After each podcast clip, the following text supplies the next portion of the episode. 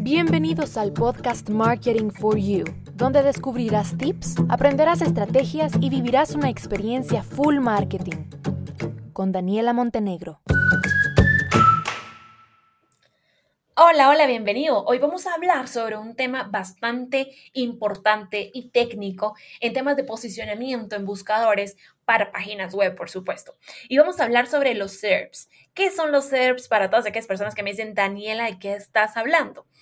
Pues las SERPs, mejor dicho, S-E-R-P-S, son las siglas de Search Engine Result Pages, que en español podemos decir que son el significado del buscador de los buscadores. Todo un rollo, ¿no?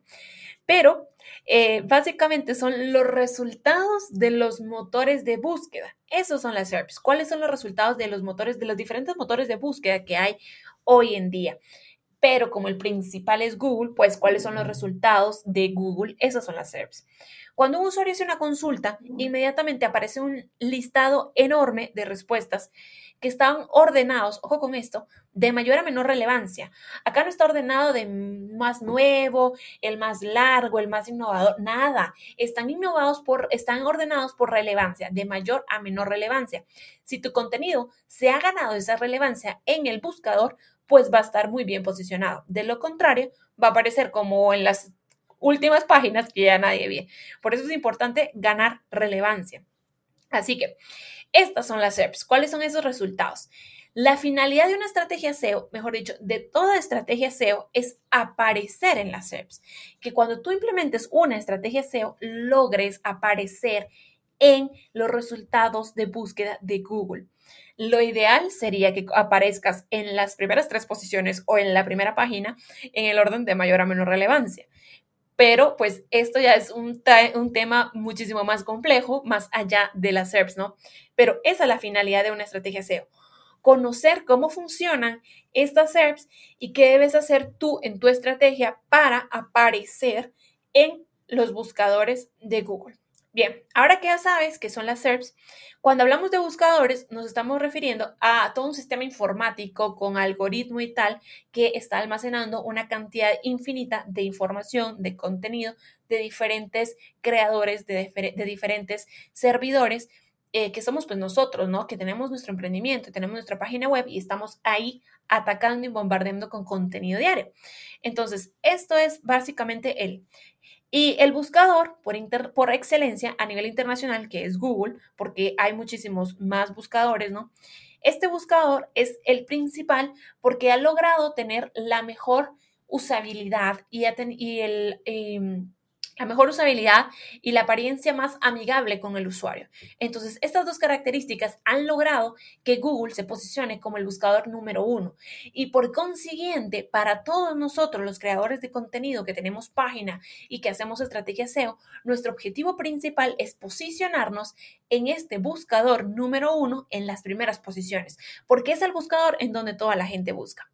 Las SERPs tienen diferentes tipos y esto es importantísimo que lo tengan ustedes en claro, porque eh, cuando tú estés haciendo tu estrategia SEO, tú debes de evaluar qué tipo de SERP vas a utilizar para lograr posicionarte mejor. Hay SERPs de pago, que son todos esos resultados que te van a aparecer, o sea, todos los resultados de búsqueda que te aparecen cuando haces una pauta o cuando una marca hace una pauta en Google, en Google AdWords, y pues entonces sale ahí tal cual con el, identificador de ad porque es una SERP de pago. Están las respuestas destacadas, que es cuando una consulta se hace y, y, le dan respuestas. Y entonces estas respuestas le gustan al usuario digital porque le resuelven su problema, le resuelven su necesidad y por ello las coloca como SERP.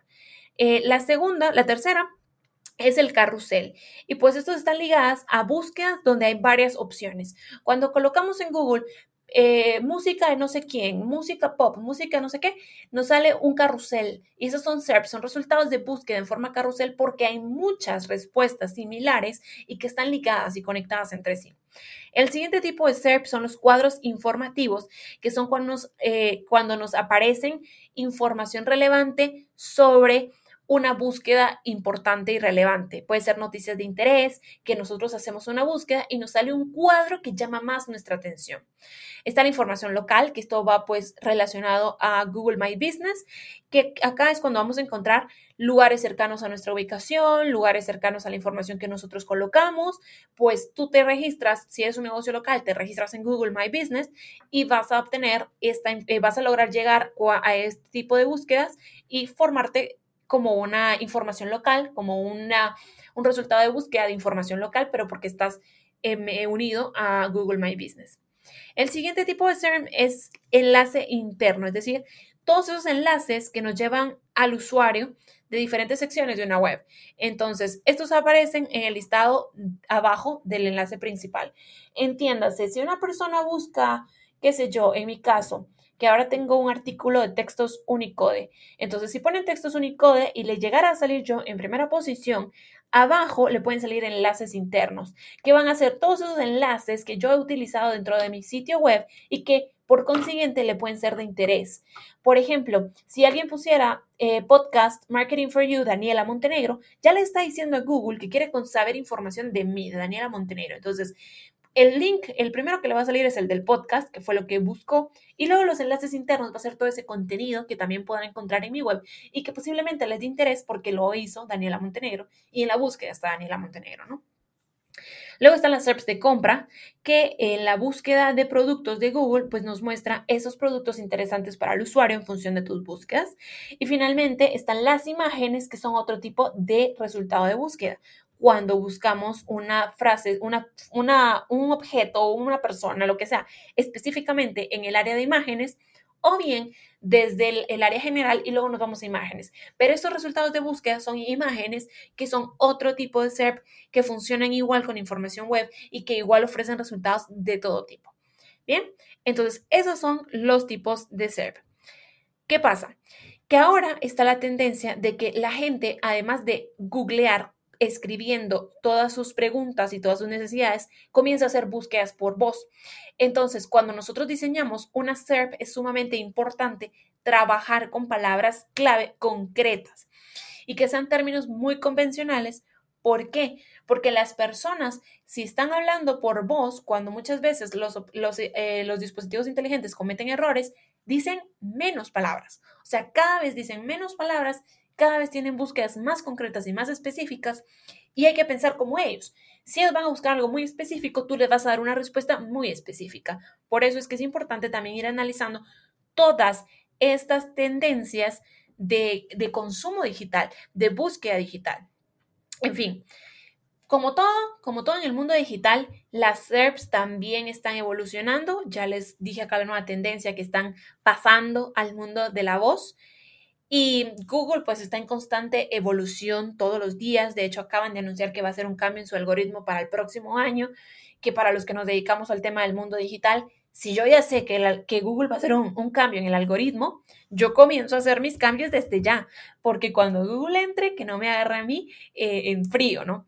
Entonces, pues Google está haciendo cambios constantemente y lo que busca realmente es ofrecer al usuario la información más relevante, la experiencia más relevante, la mejor experiencia que pueda ofrecerle. Por eso la importancia de entender estas SERPs, de entender los tipos, de entender en qué tipo quiero entrar yo con mi contenido cuando esté creando algo en mi página web para lograr posicionarme, porque si no me posiciono, pues el tráfico va a ser menor, el impacto va a ser menor y todo viene en cadena, ¿no? Si tengo menor tráfico, si tengo menor impacto, menor relevancia y así. Es un ciclo vicioso donde nunca llega uno a la primera página.